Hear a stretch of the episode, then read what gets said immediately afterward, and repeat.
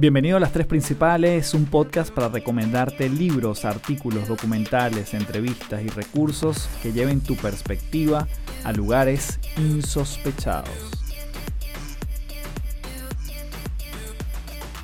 Hello, hello, bienvenido, bienvenida nuevamente a Las Tres Principales.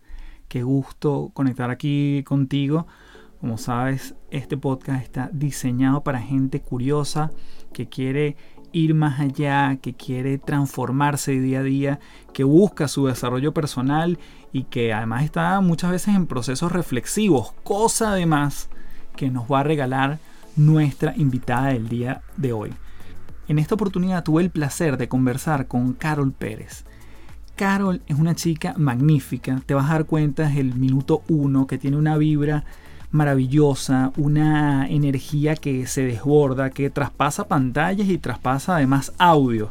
Empezando incluso porque antes de comenzar la entrevista, ella me dice, Café, ¿sabes qué? Voy a poner una canción para elevar mi mood en esta onda que quiero transmitir. Y durante un minuto estuvimos bailando literalmente, este, porque eso es lo que ella desborda, eso es lo que ella manifiesta y te vas a dar cuenta que mm, su historia tiene mucho que ver contigo. Y tiene mucho que ver contigo porque todos tenemos la posibilidad de cuestionarnos en dónde estamos y hacia dónde queremos llegar, sobre todo si hay como una incomodidad en el presente. Y la verdad que su historia, digamos resumida, y la vas a escuchar, comenzó a sus 19 años cuando tenía roles corporativos en empresas que ni te imaginas, como por ejemplo Twitter en su momento, muy en contacto con todo el ecosistema de Silicon Valley y la verdad que su determinación la llevó a ocupar puestos que alguien se soñaría en esa época de su vida y bueno, a partir de allí empiezan los cuestionamientos y no te voy a hacer más spoiler de este episodio porque quiero que lo escuches de primera mano con la protagonista de toda esta historia que es la querida Carol Pérez. Así que antes de comenzar te invito como siempre a que seas parte de mi comunidad en www.patreon.com slash café del éxito, en donde puedes empezar a recibir beneficios desde tan solo 3 dólares como por ejemplo entregarte la cuarta principal. Si esto se llama las tres principales, cuando estás en Patreon recibes todas las semanas una recomendación extra. Y si además estás en el plan de 10 dólares, vas a poder vernos todas las semanas con encuentros en vivo, trabajando diferentes tópicos, apuntando a tu desarrollo personal. En este episodio además, para la gente que está en Patreon, Carol nos dejó unas recomendaciones formidables que también te las voy a estar dejando por allí.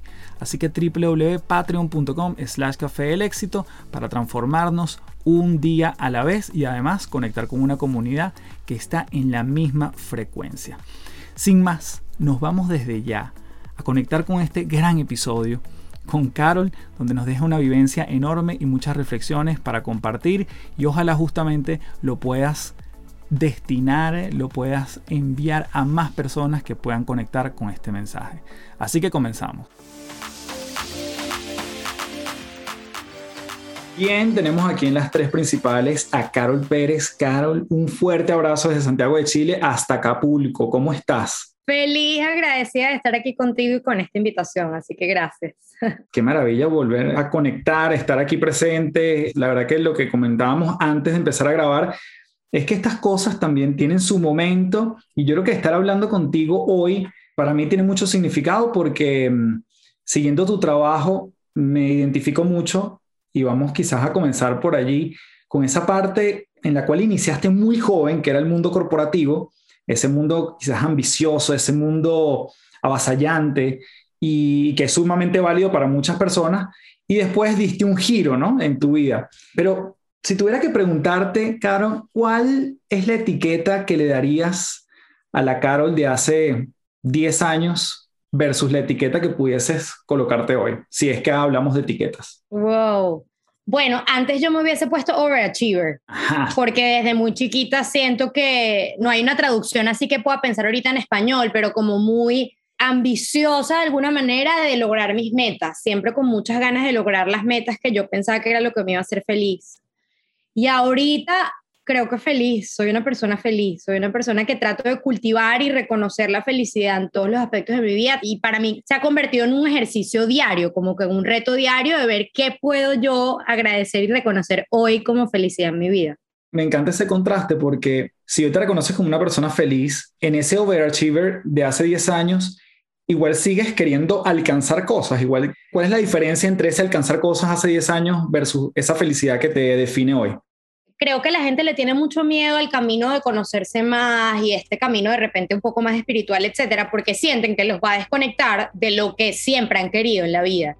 Y lo que yo les digo a todos es que es un balance muy heavy, porque esa persona que yo soy en esencia, la overachiever que lleva 31 años con ciertas cosas en la cabeza o ciertas ideas de cómo quería que fuese su vida, sigue allí en esencia, en el fondo, pero ha entendido que eso no es lo más importante en su vida. Antes, yo creo que la, mayor diferencia entre la overachiever y la Carol feliz es que yo ataba mi felicidad a, esos logros que yo quería conseguir. Entonces, voy a ser feliz cuando tenga el rol este que quiero. Voy a ser feliz cuando logre comprarme mi primera casa. Voy a ser feliz cuando tengo un novio, cuando tenga una familia, o sea, cuando rebaje los 5 kilos de más que tengo, como que siempre le ponía, mi felicidad dependía de estas metas que yo me ponía. Hoy en día me sigo poniendo metas, pero mi felicidad está cero relacionada a ellas. Y te pongo un ejemplo real y tangible. Decidí emprender hace dos años, comienzo mi primera empresa que se llamaba Bontea. Hace poco más de cuatro meses tomamos la decisión, mi socio y yo, de que no estábamos en la misma página y se diluye esa sociedad y la Carol de hace 3, 4 años hubiese sentido que fracasó, estaría triste en la cama llorando porque su proyecto de vida no salió como quería que saliera y me hubiese devastado la sola idea de que esta empresa no hubiese seguido. Y hoy en día, pana, lo veo como el regalo más grande porque me ha conectado mucho más con mi misión, con mi verdad y me hace entender que, mira, que fue un, un paso necesario en mi camino para yo poder seguir evolucionando como ser humano, pero no necesariamente mi felicidad era Bontea. Mi felicidad es lo que yo comparto, es quién soy yo, es lo que hay adentro de mí. Y mientras yo pueda tener espacios y plataformas para seguir compartiendo, yo voy a ser feliz. Ahora, a esto que yo comparto, a esto que soy, yo le pongo metas todavía.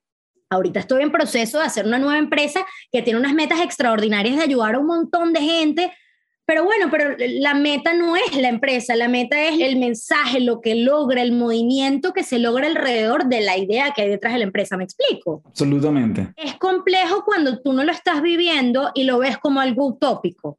Y lo digo, me parece importante porque recuerdo que yo escuchaba muchos podcasts y leía muchos libros que lo ponían como algo, como que es la meta es esa, la meta es ser feliz con lo que tú tienes adentro. Y yo decía, bueno, pero uno no come de amor y uno no come de felicidad y es, no, bueno, es un balance y eso es lo que tenemos que encontrar dentro de nosotros.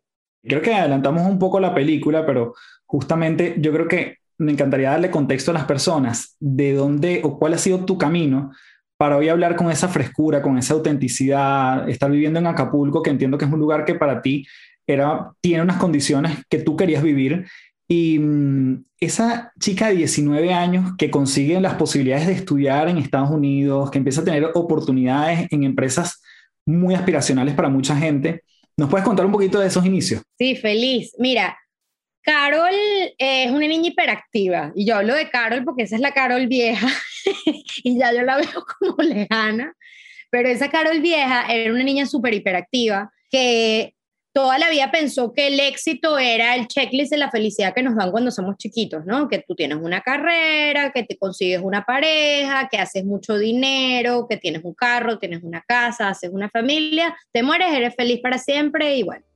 Entonces yo, yo toda la vida pensé que esa era la felicidad para mí también. Entonces desde muy pequeña, la Carol hiperactiva que de repente soñaba, yo soñaba cuando tenía 3, 4 años con ser cantante, con ser bailarina, artística y que me decían, no niña, pero ahí no hay dinero y entonces si tú quieres ser artista te vas a morir de hambre. Decidió tomar la vía de los adultos, que es la vía corporativa. Tan es así que yo a los 18 años comienzo a cantar en un grupo en Venezuela que se llamaba Vitamina, que era el típico grupo de bodas, de eventos, bueno, seguramente lo he escuchado, famosísimo. Chamo, yo era demasiado feliz, no solo que lo he escuchado, sino que lo bailé en muchas bodas, obviamente. Exactamente.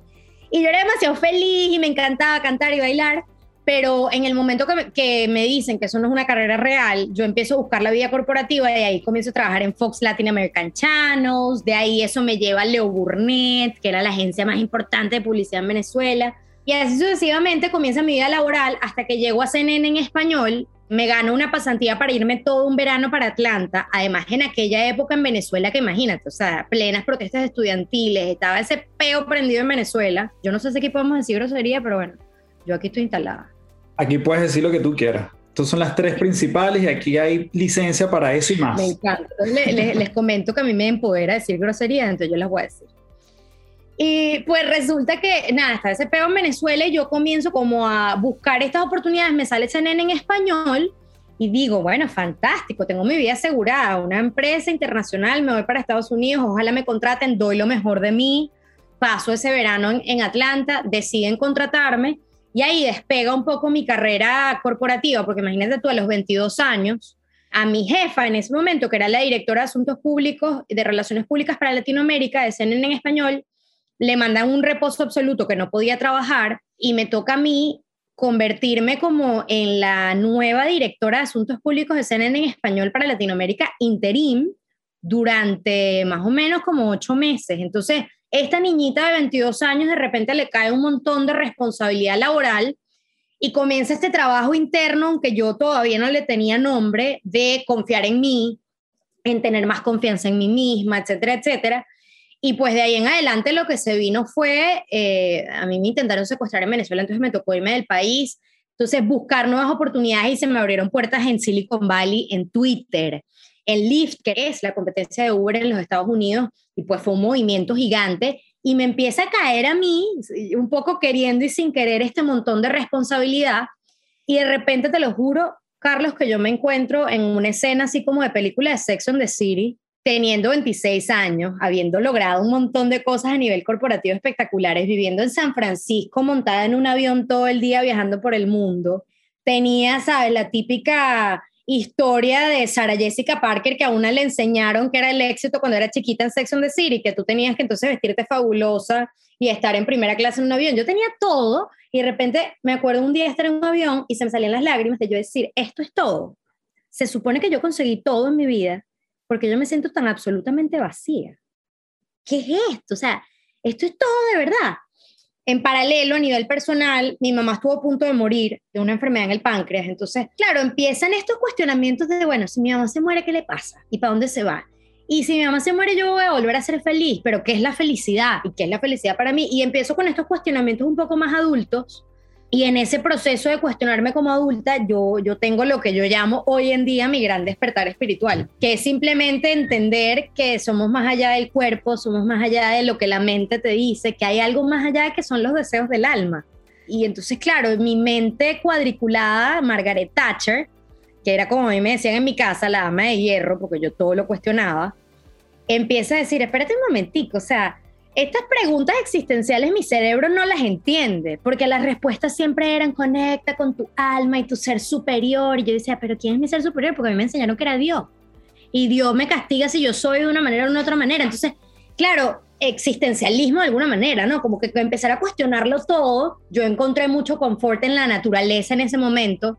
Y yo me acuerdo que yo subía montañas en California, en Yosemite, y llegaba a la punta de la montaña y yo me ponía a llorar de una alegría, que yo decía, pero ¿cómo algo tan básico como esto, que es caminar por seis horas, que para un humano normal, o sea, caminar seis horas pasándola mal con una mochila con 12 kilos y llegar a la punta me puede llenar a este nivel y un trabajo maravilloso, unos amigos maravillosos, la ropa que quiero y los zapatos que quiero, no me pueden llenar así. Entonces comienzo yo a, desde mi mente, porque es lo único que yo conocía hacer en ese momento, leerme libros de física cuántica, metafísica, a ver, según Einstein, ¿qué es la felicidad? O sea, los grandes científicos del mundo, ¿qué han dicho de estos temas tan intangibles? Me clavo muchísimo con tipas como Brené Brown, que no sé si la conoces, pero bueno, o sea, para mí es mi, mi máxima. Brené Brown, que habla de felicidad, de vulnerabilidad, de amor, de todos estos temas intangibles, pero desde un lugar más científico y me comienzo a informar. Entonces comienzo a formar mis propios conceptos y mis propias estructuras de ahí en adelante de qué es felicidad para mí. Y así empieza este camino como de transformación de esa Carol hiperactiva, overachiever, a esta Carol que, bueno, que empieza a reconocer que lo que pasa es que se nos ha olvidado como seres humanos, que tenemos que volver a la raíz de, de lo más básico, que es eso, son los sentimientos, es, es conectar con nosotros mismos, es contemplar a veces, es la naturaleza y que ahí en esos lugares que de repente los podemos ver como muy aspiracionales y muy básicos, ahí en verdad es donde encontramos la verdadera felicidad, no en todas las cosas que la sociedad nos dijo que era donde estaba la felicidad. Wow, siento que te escucho y mm, me llena de muchísima gratitud nuevamente tener esta conversación porque sé que puede estar trascendiendo cualquier audífono donde la gente también nos esté escuchando. Y quiero hacer como algunos insertos dentro de esta historia que también nuevamente la contaste velozmente. Hoy en día tú has alcanzado ciertas cosas que quizás tienen un significado distinto a hace 10 años, a esa chica de 27 años y una cantidad de cosas. Ahora, no está de más decir que en esos 27 años también habías alcanzado ciertas cosas. Me gustaría detenerme en la historia de cómo llegas a Twitter, que me parece fascinante, porque lo que quiero después tender un puente es que si eso lo lograbas de una forma bien mental, ¿cómo ahora estás manifestando otras cosas desde otro lugar donde sí la mente tiene un protagonismo, pero quizás esta parte más interna cobra un rol más importante. Entonces, esa historia de Twitter, maravillosa. Me encanta, mira, fíjate que yo, a pesar de que siempre he sido una persona súper mental, creo que el gran privilegio que yo puedo admitir, que yo he sentido en mi vida, es que yo me he aceptado con la mujer intensa que soy. O sea, a pesar de que vivo en una sociedad en donde esa intensidad mía, porque eh, soy intensa desde chiquita, o sea, diagnosticada hiperactiva, hicieron todo de alguna manera por tratar de, de, balancearme o de decirme que esa intensidad estaba mal y yo sí me apagué de muchas maneras creciendo por el colegio, porque bueno, típico que te dicen, no hables tanto. Ay, no es que eres demasiado. Cuando tú entras a un lugar siempre se acuerdan de ti, eso no es bueno. Eh, como que esa intensidad siempre me la pintaron como que no era algo tan positivo. Y yo de alguna manera nunca me creí ese cuento en el fondo. Y a pesar de que sí me fui apagando mucho, yo recuerdo perfecto un momento que para mí fue importantísimo a mis 19 años, que yo entré a trabajar a Leo Burnett y a mí me dieron tres cuentas. Y dos de las cuentas a mí no me gustaban, pero la cuenta que a mí sí me gustaba, coño, pana, yo pasaba todo el día en la computadora y entonces se me ocurrían ideas y yo llegaba a la oficina emocional y le decía, mira, se me ocurrieron estas cosas increíbles que podemos hacer para esta cuenta. Entonces yo llego a la conclusión, muy chiquita, a los 19, que tú eres intensa, tú tienes que trabajar para cosas que a ti te llenen y que tú le quieras dar tu 100%, porque lo que yo notaba era que cuando yo no estaba así de ilusionada, me costaba el día a día, me costaba pararme en la cama, me, daba dolor de cabeza, o sea, como que mi cuerpo naturalmente rechazaba muchas de esas cosas. Y ojo, me pasaba así con mis novios, me pasaba así con amigos, como que yo decía, coño, ya esto no, no me llena y era como muy evidente que yo no quería estar en esos espacios. Entonces, intuitivamente, cuando tenía sí, como 24 años que llego yo a San Francisco y empiezo en este proceso Silicon Valley y tal, me acuerdo que yo me siento un día y estaba mandando currículum como loca, Carlos. O sea, típico, yo lo llamo prostitución del currículum, que haces tu currículum que te queda bello, entonces se lo manda a cuanta empresa tú encuentras para ver quién te contrata y quién te rescata de tu miseria emigrante.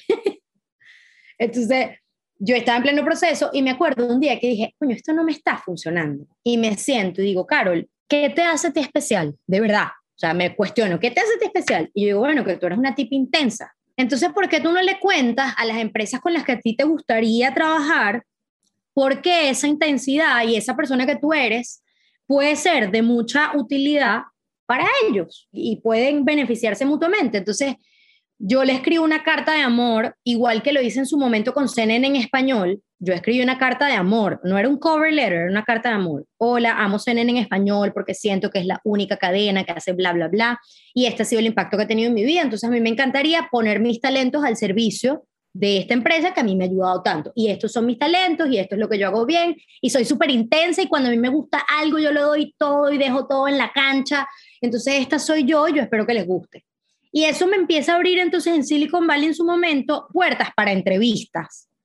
Porque yo me imagino que habrá sido muy raro para las personas que están del otro lado ver esas cartas de amor y con tanta intensidad de las empresas, ¿no? Entonces, no fue solo Twitter, yo se la escribí a las empresas que habían tenido un impacto en mi vida. Cuando yo llego a Twitter, que es una historia buenísima, eh, siempre la cuento porque fue un momento para mí también de aceptación personal. Yo voy a un voluntariado porque yo en ese momento la estaba pasando muy mal en mi vida y yo soy de la teoría de que cuando tú sientes que la estás pasando mal, voltea a ver a otras personas que la están pasando peor, para poner las cosas en perspectiva. Entonces me voy para el voluntariado y me acuerdo que me tocó en la cocina picando cebolla y yo estoy en mi drama. La cebolla fue como el típico momento que tú aprovechas como excusa para llorar. Entonces yo llorando por mi miseria y la niña que tenía enfrente a la pobre se tuvo que tragar todo mi cuento de vida que yo era migrante, que yo vivía en San Francisco y que si yo no encontraba trabajo en cierto tiempo mi visa iba a caducar y yo me iba a tener que regresar a mi país, en donde me intentaron secuestrar y le he hecho toda la historia de mi vida. Y le digo, y es que yo no entiendo, porque yo soy una persona inteligente y yo considero que yo sería increíble para cualquier equipo, pero nadie lo ve, nadie ve el potencial que hay en mí.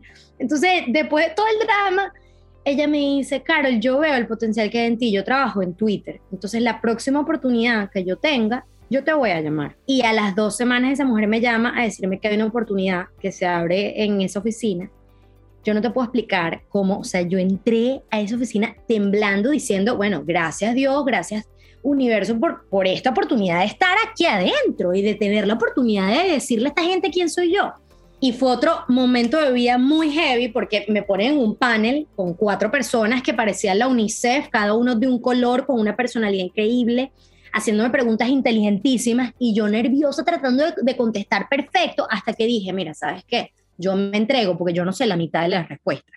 Entonces me empiezan, bueno, ¿y cómo harías tú esto? Yo, mira, la verdad nunca he hecho eso, pero si me preguntas intuitivamente, yo lo haría así. Entonces yo empiezo a hablar como muy honestamente, porque yo, yo hasta llegué a pensar, a mí no me van a dar este trabajo, entonces aproveche y disfruta la entrevista, que es lo único que vas a tener. Y comienzo a ser yo misma, muy auténtica de, ja, ja, ja, no, no, me muero de risa con eso. Mira, es que yo no tengo ni idea de por dónde empezar a abarcar el tema. Ahora, estoy agarrado un lápiz. Mira, yo haría esto y yo soy más creativa, entonces yo lo abordaría desde este lugar y no como tú me lo estás diciendo. Entonces yo empecé a ser muy yo. Y cuando terminé la entrevista, me llaman dos semanas después. Yo salí de ahí diciendo, bueno, no me lo dieron porque qué bonita experiencia en mi vida. Y dos semanas después me llaman y me dicen, mira, debemos confesar que no eras la candidata más preparada no eras ni la más preparada, ni la persona que nosotros teníamos en mente, pero nos llegó mucho tu autenticidad y creemos que tienes todas las ganas de formar parte de este equipo, así que te queremos dar una oportunidad de que nos demuestres si tú realmente perteneces a este lugar. Y a mí eso me enseñó y es algo que yo he aplicado de ahí en adelante en todos los trabajos que yo he tenido, que lo que es para ti va a estar ahí disponible y que uno lo que tiene es que también muchas veces permitirse ser las personas auténticas que somos y no pretender ser otra cosa que no eres, porque al final van a resonar las personas que tienen que resonar contigo en tu camino. Y esa misma técnica no fue suerte que yo utilicé en Twitter, la utilicé para mi trabajo en Lyft y la utilicé para el trabajo que me dieron después en WeWork, de la dirección de WeWork en Latinoamérica. Fue como lograr yo trascender el miedo que nos da a ser auténticamente nosotros y tener la valentía de ser la persona nerda, intensa, rara, diferente que somos y que a quien le resuene le va a resonar. Me batearon de mil trabajos más, pero estos me los dieron, por algo fue. Claro. Además que creo que mencionaste algo interesante que es disfruta la entrevista, que es lo único que sí estás seguro que vas a tener. No sé si el trabajo me lo van a dar ¿Cómo te relacionas con ese ahora, con el momento, con ese que estás viviendo?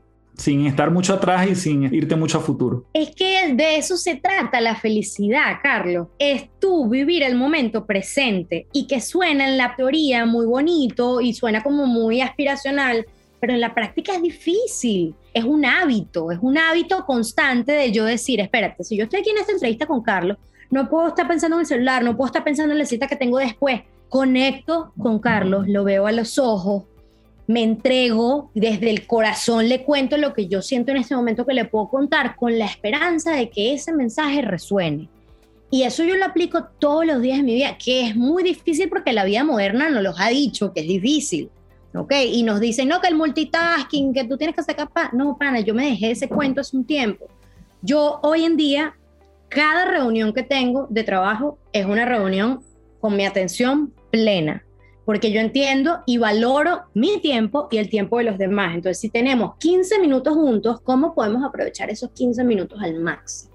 Yo soy muy partidaria hoy en día de que esa Carol que ha ido entendiendo esos pequeños momentos, yo los anoto y son un recordatorio constante. Si te fijas, mira, volteo mi cámara, yo tengo post-its por mi casa donde me cepillo, tal, poniéndome esos recordatorios porque es fácil olvidarte. Entonces, conecta con el momento presente. El mejor regalo que yo te puedo dar a ti, Carlos, y que tú me puedes dar a mí en este instante, es la atención plena. Las personas que nos están escuchando, si están cocinando, atención plena a lo que estás haciendo. Y en esos momentos de atención plena, pana, yo, yo, yo he llegado a llorar de felicidad, de gratitud.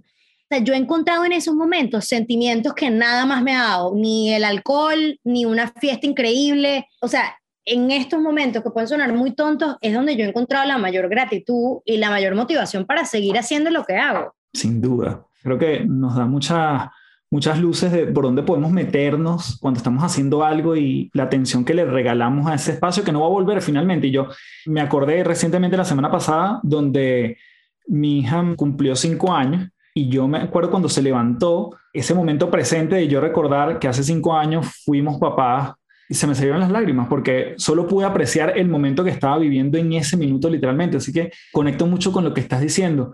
Carol, cuando nos vemos en esa historia tuya, Sé que hay momentos, hay muchos hitos, obviamente, pero sé que hay, hay algún momento que tú, hay un brinco importante con, vamos a llamarlo, y me corrige si no es literalmente así, pero con un chamán que empieza a explorar ciertas cosas que vamos a decir que es como un gran puente para ti. ¿Nos puedes contar un poquito de eso?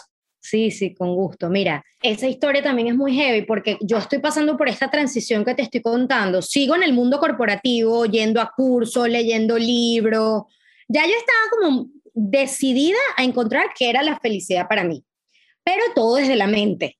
Margaret Thatcher seguía ahí firme todos los días de su vida diciendo, bueno, utilizando de repente algunas de estas herramientas para controlar mi experiencia humana, que es algo que, que, todos solemos hacer cuando uno empieza a meditar y el ejercicio, entonces tú dices, ah, bueno, yo estoy triste, medito, yo estoy brava, salgo a correr, entonces tú crees que a través de estas herramientas puedes controlar tu experiencia. Yo estaba en ese plan diciendo, no, yo no tengo por qué estar triste y ese exnovio que me dejó y que a mí me duele tanto, yo no tengo por qué llorar, ¿para qué, ¿para qué llorar si puedo ser feliz aquí y ahora? ¿no? Yo estaba metida en esa historia. Llego a México porque me estaban reclutando para la empresa en la que yo, la última en la que trabajé, y me acuerdo que voy a comer con un tipo que se empieza a poner protector solar en un restaurante en medio de la ciudad. Y yo digo, bueno, ¿este tipo qué? Y me dice, no, es que yo me acabo de curar de un cáncer de la nariz. Y yo le digo, bueno, cuéntame, ¿cómo te curaste? ¿Qué te pasó? Y me dice, no, me curó un chamán. Y yo me acuerdo que yo solté una carcajada, Carlos. Y yo que, no, bueno, este está loco. ¿Cómo que te curó un chamán, chico?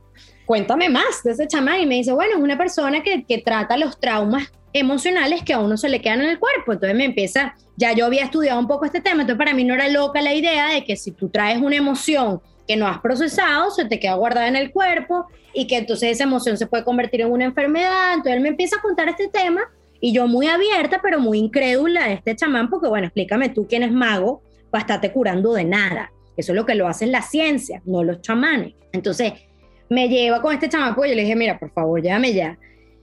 Eh, llegamos, era un peregrinaje así de miles de personas que van, llegamos a las 2 de la mañana, miles no, cientos, estoy exagerando. Llegamos en la mañana, 2 de la mañana, me atienden como a las 11 y entramos y este hombre me dice, mira, ¿por qué viniste? Yo le digo, bueno, porque últimamente estoy sufriendo un poco de ansiedad.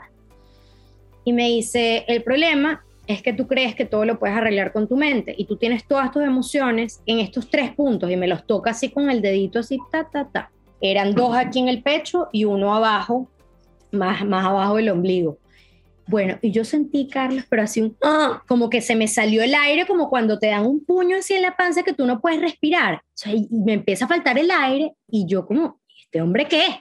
Entonces me dice, mira, yo hago acupuntura, me lee energéticamente, me empieza a explicar los chakras, que yo también había medio leído los chakras, pero para mí todo esto era un lenguaje muy nuevo y muy random y muy diferente. Y me dice, mira, tú traes siete puntos energéticos, todos los seres humanos tenemos estos puntos energéticos y tú los tienes todos bloqueados. Cuando uno no vive en balance, esos puntos energéticos se bloquean.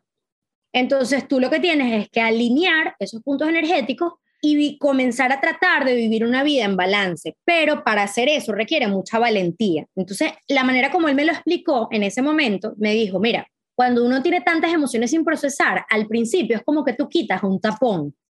Y en ese tapón al principio sale toda la mierda, o sea, sale todos los traumas, todas las oportunidades en las que tú tuviste que haber llorado y no te permitiste llorar porque de repente desde chiquito te decían, los, las niñas grandes no lloran o por ciertas creencias tú te guardabas esas emociones eso es lo primero que sale, que es todo el trauma. Pero una vez que tú atraviesas ese trauma y tienes la valentía de enfrentar todo lo que está ahí, vas a vivir más en armonía con tu cuerpo y se te van a quitar todos esos dolores que tú tienes. Y yo me acuerdo que en la teoría a mí me sonó muy bonito, pero yo dije, mira, mi hermano, a mí esto me suena ya muy complicado.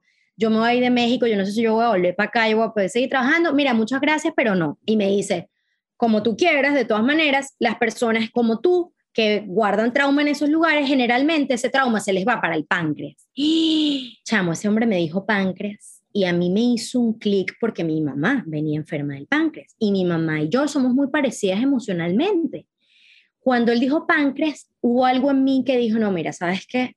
Haz lo que tengas que hacer. Y me dice, Carol, esto es un camino que una vez que uno empieza a explorar, no hay vuelta atrás. Yo lo sentí, eh, Carlos, que era como la película de Matrix que te dan las dos píldoras. Literalmente, las dos píldoras, claro.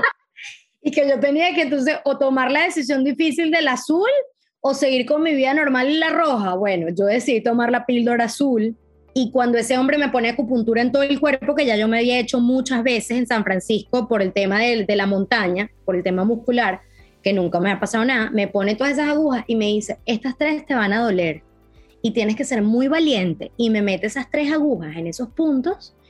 No, no, no yo quisiera poder decirles como de una manera más racional, pero no existe.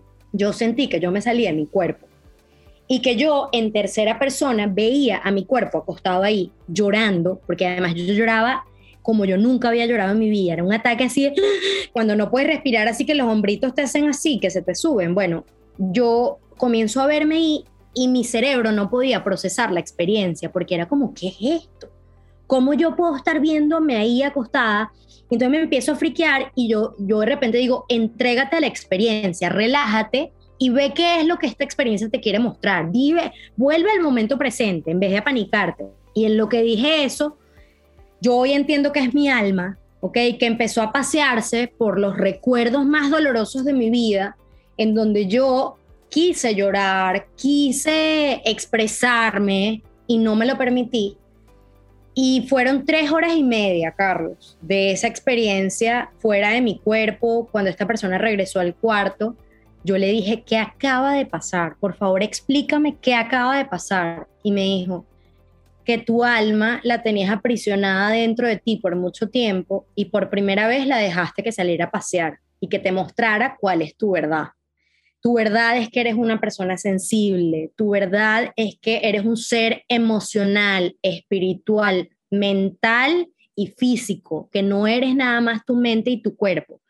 Tu verdad es que tienes que empezar a explorar qué hay adentro de ti porque solo allí vas a encontrar la felicidad. Entonces, claro, fue una experiencia tan irrefutable para mi cerebro, que mi cerebro cínico, científico, no pudo refutar y no pudo decir que no pasó, porque pasó y la viví y la sentí y la experimenté, que eso abrió un mundo nuevo de posibilidades, que es lo que yo llamo mi yo brujístico, que es la Carol que comienza a explorar qué hay más allá de la mente y, ajá, y, empieza a entender que yo particularmente tengo una sensibilidad energética en donde tengo una habilidad muy importante de conectar con los, los sentimientos de los demás, de conectar con los tiempos, los diferentes tiempos, con el pasado, con el futuro, no solamente con el presente, comienzo a entender conceptos muy complejos como el tiempo no es lineal, por ejemplo, y que el tiempo es una ilusión y que tú haces con tu tiempo lo que tú quieras hacer.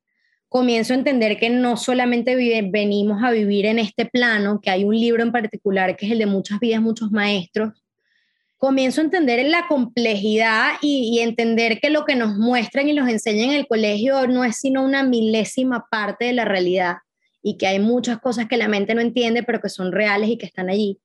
Y se me abre pues a mí la mente, el corazón y me comienzo a convertir en esta nueva persona que soy, que ya entiende que hay mucho más allá. ¿Hace cuánto ya fue justamente esa sesión? Esa sesión fue hace, estamos en el 2021, fue en el 2016, hace cinco años, y pues yo de ahí no paro de explorar, o sea, para mí mi vida se convirtió en exploración, o sea, lo que yo no, yo dejé de creer tanto en los libros y en la opinión de los demás, yo comienzo a entender que también la vida es experimentación y que yo les puedo decir todo esto que suena muy bonito, muy mágico, pero hasta que tú no lo vives y no lo sientes, no te lo crees. Entonces, yo empiezo a ir a cuanta terapia se me atraviesa, Carlos. O sea, que si los ángeles, vamos a ver qué es eso de los ángeles, que si los cuerpos, que si los chamanes, que si la ayahuasca, este, y no, y, y el breathwork, que te conecta con otras dimensiones, pero ¿qué coño son las otras dimensiones? No fue sino hasta la primera vez que yo cerré mis ojitos y respiré y empecé a sentir que yo me estaba yendo a un lugar que parecía como el espacio, pero que no era el espacio, pero entonces si no es el espacio, ¿qué es? Y que, que mi mente, ¿ok? Veía las experiencias, que mi cuerpo sentía las experiencias, que yo no empiezo a creer en nada.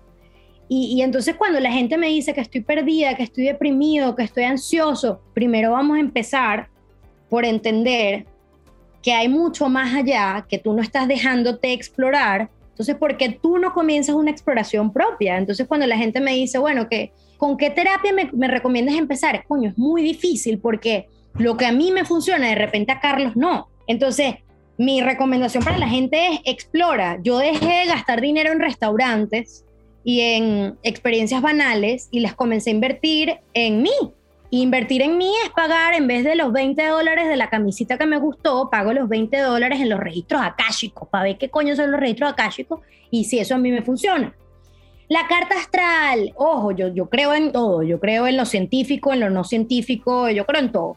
El psicólogo tradicional, sí, maravilloso, pero el psicólogo tradicional que me dice que mi mente es muy ansiosa y que me tengo que tomar una pastilla para que deje de ser ansiosa, a mí, Carol, no me funcionó, no me fue bien, me hacía sentir limitada, me hacía sentir más triste de lo que estaba, que sí me funciona, a mí me funciona increíble bailar descalza en la playa y echarme una sesión que puede terminar o en un llanto dramático, cual Lupita Ferrer en el piso, porque es lo que siente mi alma, o un momento de éxtasis. Entonces, mi vida se ha convertido, Carlos, en una exploración constante en donde yo me he aceptado como el ser espiritual, emocional, físico y mental que soy, y entonces integro todas las partes de mí y digo, sigo siendo la Carol ultra chingona, como dicen en México, overachiever, que hace proyectos para ayudar a los demás, que le gusta el dinero, que quiere vivir una vida con propósito.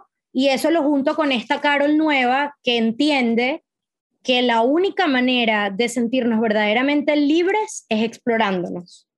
Y que solo cuando tú te exploras y consigues tu propia interpretación de tu verdad y de tu realidad, puedes ser realmente feliz que no hay fórmulas secretas, que los libros de los cinco pasos para ser feliz no funcionan, porque son los cinco pasos que le funcionaron al autor, no necesariamente son los que te van a funcionar a ti. Creo hoy en día en eso, creo en, en la curiosidad y que es la única manera de, de conectar con nuestra alma. Creo que el sistema que existe hoy, que nos dice que tenemos que ser de cierta manera, que existe el bien y el mal de una manera muy radical como en las películas, que solo los buenos hacen esto y que solo los malos hacen esto.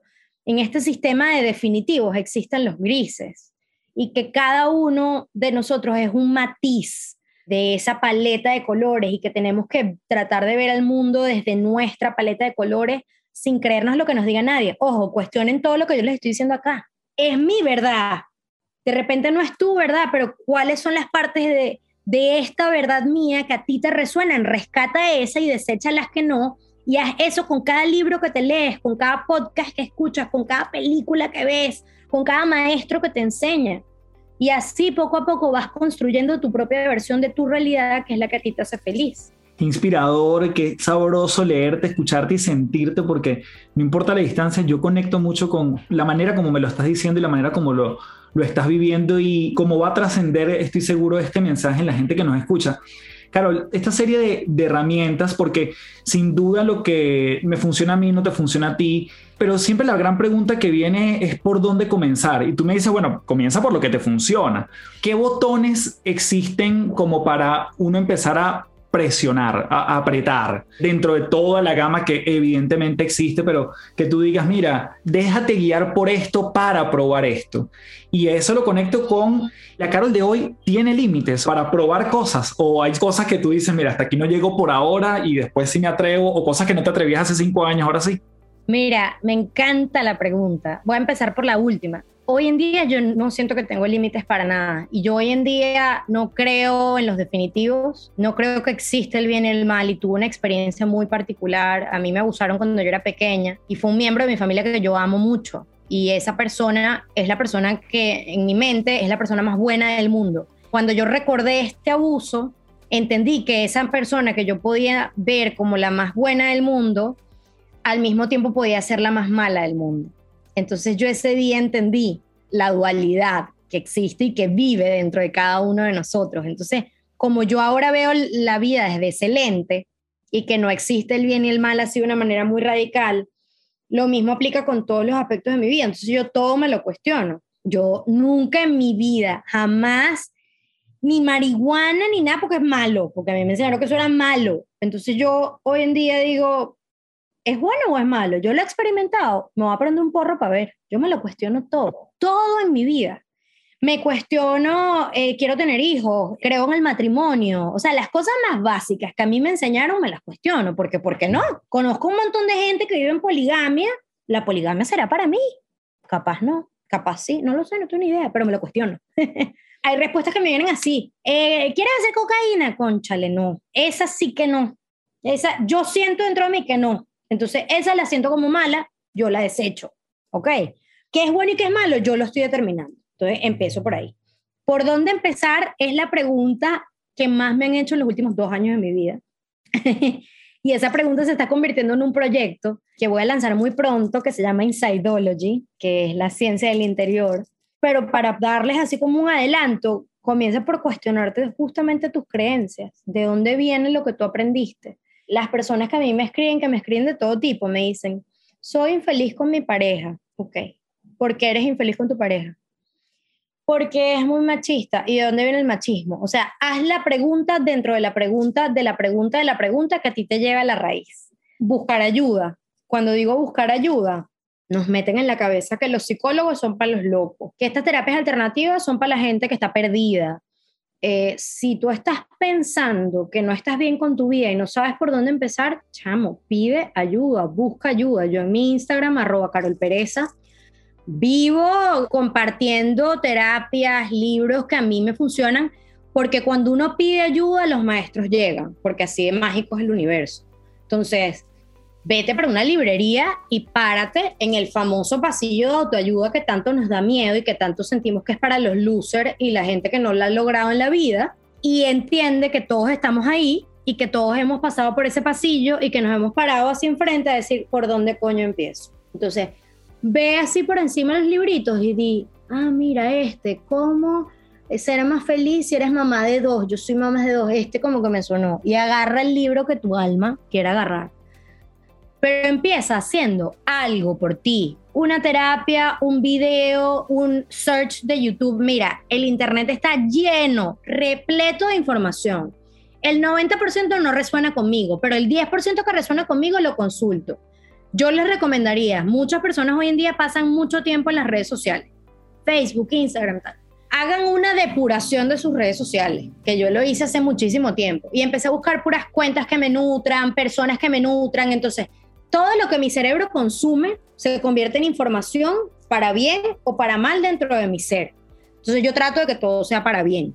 Entonces, cuentas que me nutran, personas que me inspiren, esa positividad tóxica de only good vibes y siempre estoy feliz, olvídense de eso. todos los seres del planeta tenemos altos y bajos. Entonces, aceptación de dónde estoy hoy. O sea, no, no existe un 1, 2, 3, Carlos, no existe una fórmula mágica. Yo con Insideology tengo la esperanza de, traer una guía para las personas, ¿ok? Para que tú puedas autodiagnosticarte y decir, ah, bueno, yo soy más mental, comienzo más por aquí, comienzo más por un psicólogo, por un curso de física cuántica, ah, soy más emocional, bueno, comienzo por embodiment, algo que me haga sentir más mi cuerpo, conectar con la sabiduría que hay en mis células, pero no hay un definitivo. Entonces me es difícil, ojalá que, bueno, mi Instagram los ayude, yo tengo un highlight de terapias que si alguna les resuena ahí tienen los contactos, pero por ahora eso es lo que les podría decir que les puede ayudar. No, y me encanta porque igual son muchas herramientas que nos estás dando, porque lo que yo sí me he dado cuenta, Carlos, no sé si estás de acuerdo, es que al final muchas veces está la expectativa de que en este libro, en esta terapia, en esta aquí está la respuesta y hasta aquí voy a llegar y aquí esto, sí va a ser la solución a todo lo que me está pasando. Hasta que entiendes que la vida es un camino, es un proceso y no el destino, que es la herramienta o la meditación, o es decir, no es eso, sino es parte de eso, de un todo, ¿no? Que vamos recorriendo y que vamos... El tema creo que yo muchas veces me he visto atrapado en la expectativa de que esto va a ser el punto final, esto me lo va a resolver. Te puedo decir yo después de miles de terapias que no, no existe, no hay manera. Yo yo les puedo decir qué cosas que a mí me funcionan hoy, que son gratis, que todos las podemos hacer, agradecer todos los días algo. Yo todas las mañanas, no importa lo que pase, agradezco por lo menos tres cosas en mi vida. Hay días y yo ahí mido mi mood. Los días que yo estoy, que agradezco hasta el aire que respiro, mi amor, son los días fantásticos. Y hago una lista de 18 cosas maravillosas que agradezco y mi gato y, y la cobija y la ropa que tengo puesta y mi voz y poder ver. O sea, y ese día yo estoy conectadísima conmigo y soy súper creativa, increíble. Y hay días que me despierto y digo, coño, bueno, y agradezco la cama, y agradezco tener, ¿sabes?, aire acondicionado, y agradezco poder cepillarme los dientes. Eso es lo máximo que yo puedo agradecer hoy, porque hoy estoy de malas. Agradecer todos los días lo que tenemos nos pone un mindset de abundancia, de gratitud, de amor conectar con el momento presente. Si estoy viendo tele, estoy viendo tele, estoy metida en la película, estoy sintiendo lo que hay ahí. Darnos espacios para sentir, Carlos. O sea, no te puedo... Yo sé que para muchas personas sentir no se siente seguro, porque desde pequeños nos convencen y nos dicen, te caíste, no, mi amor, no, tranquila, no llores, no pasó nada, no pasó nada. Y uno, ay, no pasó nada, no pasó nada. Entonces, el cuerpo está traumatizado. Entonces, en lo que uno va a llorar, uno se siente débil, triste. No, no, no si usted quiere llorar, llore dramáticamente, abraza la almohada y toca la ventana y ve las gotas caer peliculeramente y déjate sentir esa tristeza como que no hay mañana. Y si estás bravo, ponte frente al espejo, yo agarro y me pongo a dar puños en el espejo y digo, coño de la mano. Y grito y después digo, ok, me dejo sentir las emociones que están ahí ese cambio de mentalidad básico, chiquitico, que es gratis, te puede cambiar la vida en un instante. O sea, entonces mucha gente dice, no, es que hay que tener mucha plata para estar bien. No, eso es mentira. Eso es mentira. Con la cantidad de información que existe hoy, lo que hay es que tener ganas. ganas de buscar una manera diferente, aceptar que quiero una manera diferente.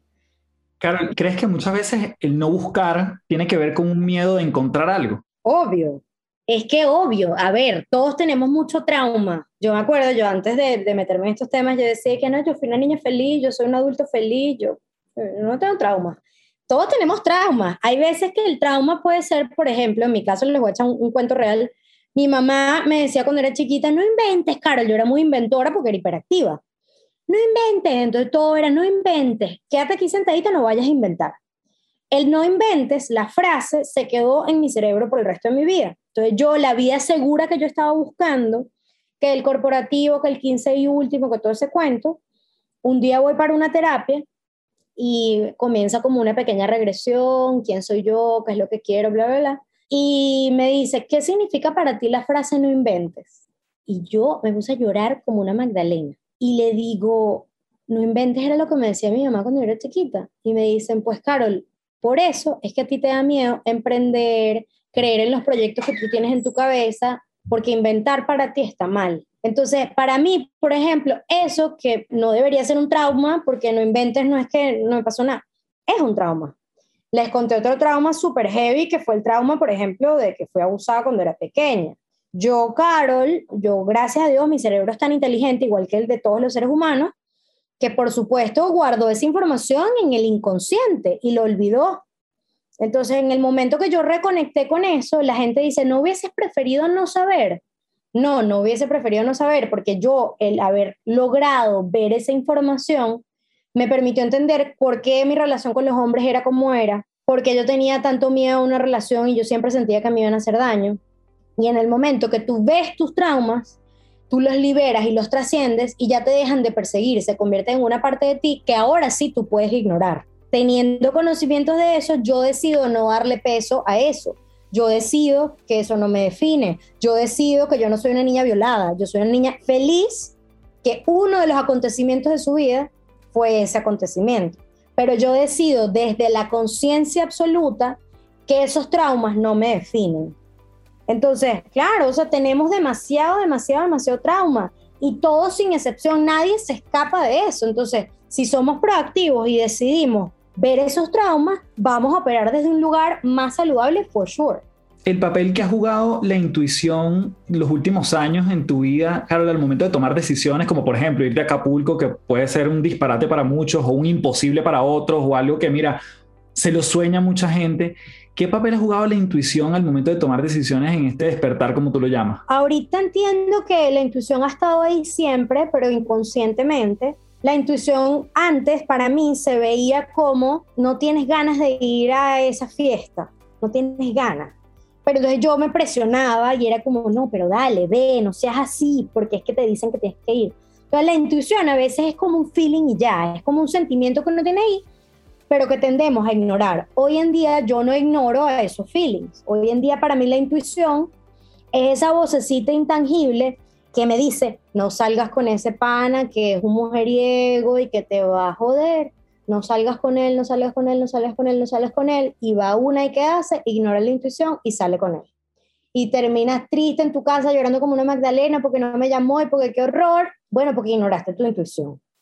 Entonces, hoy en día la intuición para mí es esa voz intangible que a mí me guía en todo lo que yo hago. Y ojo, la intuición a veces quiere cosas que mi mente no entiende. O a veces no quiere cosas que mi mente no entiende. Ejemplo, me llaman a ofrecerme un trabajo fantástico en donde quieren que importe eh, salmón de Chile y me van a dar 25 mil dólares por venderles tres meses de mi tiempo para importar el salmón de Chile. Y suena fantástico porque son 25 mil dólares. Y yo tengo el talento para hacerlo. Y soy una tipo inteligente y tengo la visión de negocios para hacerlo. Pero porque algo dentro de mí me dice que no lo haga, ok, decido escuchar ese algo dentro de mí que me dice, en vez de invertir ese tiempo importando salmón de Chile, inviértelo creando esta empresa que va a ayudar a la gente a elevar conciencia. ¿Es racional? Capaz no, porque capaz en ese momento yo tengo dos mil dólares en mi cuenta y los 25 mil dólares no me caerían mal. Entonces, ¿qué vas a decidir, Carol? ¿La píldora azul o la píldora roja? Entonces, ah, bueno, Carol decide la píldora azul, que no es la que el cerebro dice que es la correcta, pero bueno, confió. Resulta que el proyecto que hice esos tres meses, que yo no sabía que me iba a dar plata porque era altruista y que era un proyecto que yo estaba haciendo por amor, me dio los 25 mil dólares que me iban a dar los salmones. Y me dio satisfacción y me dio una alegría gigante cada día y me desperté todos los días. Entonces, confié en esa vocecita que en ese momento no sabía que iba a monetizar ese sentimiento y cuando confié, el universo me retribuyó con el equivalente exacto al dinero que me iba a dar con el proyecto que mi mente decía que era el que tenía que hacer. Entonces, a veces es un tema de confianza, porque la intuición está ahí, pero no confiamos en nosotros mismos. Entonces, si confiaras un poquito más en esa voz que está ahí, que a veces suena loquita y te dice, métete en clases de teatro, y tú, ah, bueno, pues estoy desempleado y no estoy ganando dinero y esta quiere hacer teatro métete en teatro, resulta que de repente llegas a la clase de teatro y eres la próxima estrella de Broadway, no lo sabías, pero como no te diste chance porque te dio miedo, nunca te enteraste. Para mí eso es la intuición. Qué belleza. Carol, para ir cerrando, no quiero hacer esta parte tan extensa porque entiendo que puede ser muy profunda, pero sí mencionaste en algún punto de la conversación el tema con la experimentación con alucinógenos, drogas o lo que fuese. ¿Nos puedes contar un poquito de, de algunas de esas experiencias que has encontrado allí? Con gusto. Para empezar, cuando yo entendí, porque yo me he relacionado aquí desde que me mudé a Acapulco con las tribus de acá ancestrales, los indígenas, que llevan muchos, muchos años de experiencia en este camino espiritual. Y ellos consideran a estos alucinógenos medicina sagrada de la naturaleza. Entonces yo la primera vez que me acerqué a, a este tipo de alucinógenos fue desde ese lugar, desde la aceptación que esto pudiesen ser medicinas. Para mí son drogas porque a mí me enseñó la sociedad que eran drogas. Pero esta perspectiva de que era una medicina para el alma me dio curiosidad y dije, la acepto y la quiero explorar. El primer alucinógeno que yo probé fue la marihuana, el cannabis. La primera experiencia que yo tuve fue una experiencia 100% terapéutica, ¿ok? En donde tú tomas al porro del cigarro, eh, donde, donde metes la marihuana, y le pones una intención en una ceremonia hay un fuego, hay un espacio energético, y yo le puse una intención y le dije, bueno, espíritu, porque aquí los consideran espíritus, esa es la creencia, entonces el espíritu de la marihuana, te pido que me des guía para yo ver lo que yo tengo que ver y para yo sanar cosas que tenga que sanar. Entonces yo le pedí que amorosamente me diera una experiencia terapéutica sanadora. Me fumo mi, mi porro y me salgo una vez más de mi cuerpo, que fue la misma experiencia que yo tuve sin alucinógenos muchas veces, porque lo que te conté fue la primera vez. La misma experiencia la siento con el porro y mi alma comienza a explorar diferentes momentos de mi vida. Tuve una experiencia súper bonita en donde, por ejemplo, yo vi que con mi novio no es la primera vida que estamos juntos, ya hemos viajado en otras vidas. Y fue una experiencia tan bonita que dije, wow, esto me gusta. A mí me gusta estar en un espacio contenido en donde si a mí me da una lloradera o que, que me ha pasado, o, o, veo una parte súper heavy de mi experiencia de vida que me cuesta integrar, haya una persona que me ayude a integrar esa experiencia. Entonces, esa primera experiencia me llevó a otra, que fue una experiencia con hongos. Los hongos, estos son de una tribu también acá, que los utiliza de manera terapéutica, ellos le llaman una búsqueda de visión, para tú ver lo que hay más en lo más profundo de tu ser. Entonces, esta fue una experiencia de, de peyote con un maracame en una ceremonia también.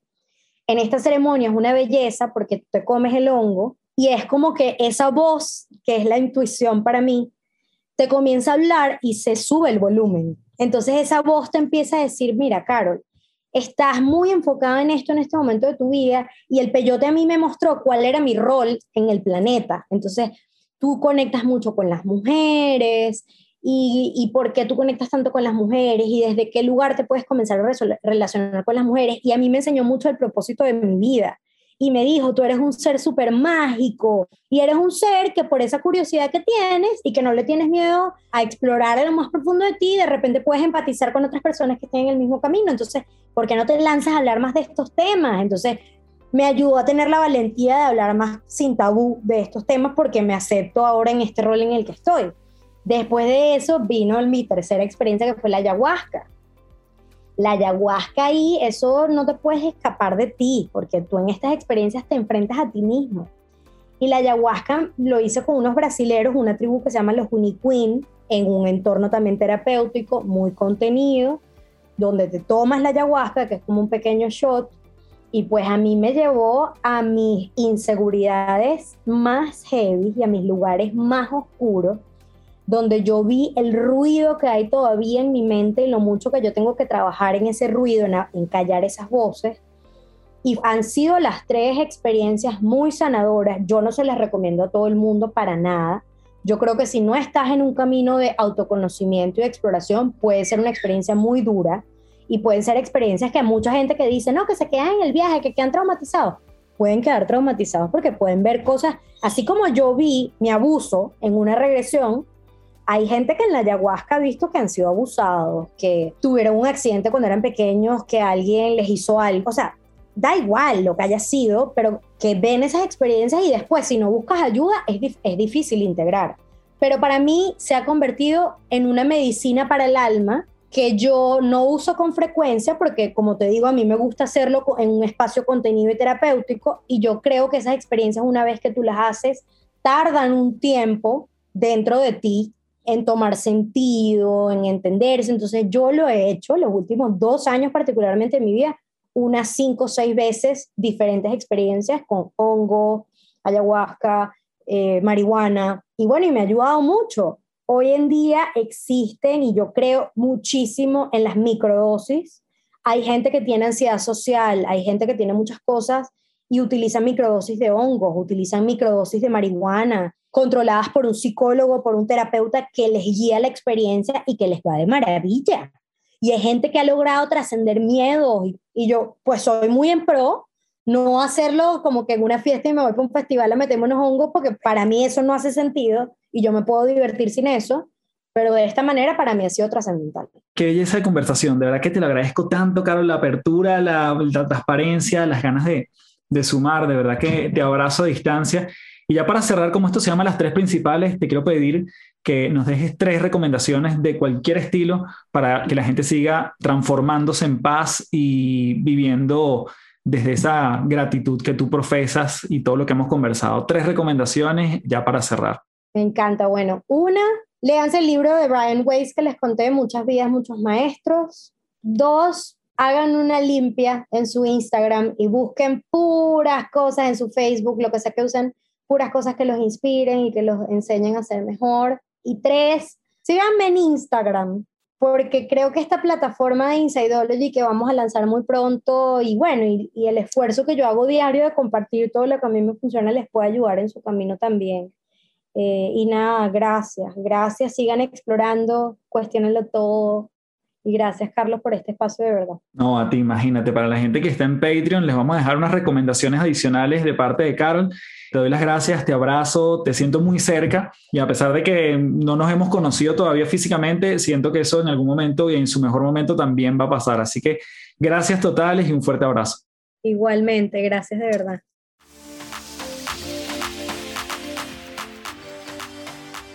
Bien, este que otro episodio de las tres principales. Gracias por llegar hasta aquí. Espero que todo este testimonio de Carol te inspire una y otra vez como lo hizo conmigo. Y como siempre te dejo la invitación abierta para que vayas a www.patreon.com slash café del éxito, conectes con una comunidad extraordinaria llena de beneficios y además podamos transformarnos un día a la vez. Como siempre, espero de corazón tu comentario en Apple Podcast, en Instagram y así poder saber si este tipo de contenidos te hacen sentido porque la verdad que así como yo me lo disfruto, espero que a ti te esté resonando de la misma forma o incluso más.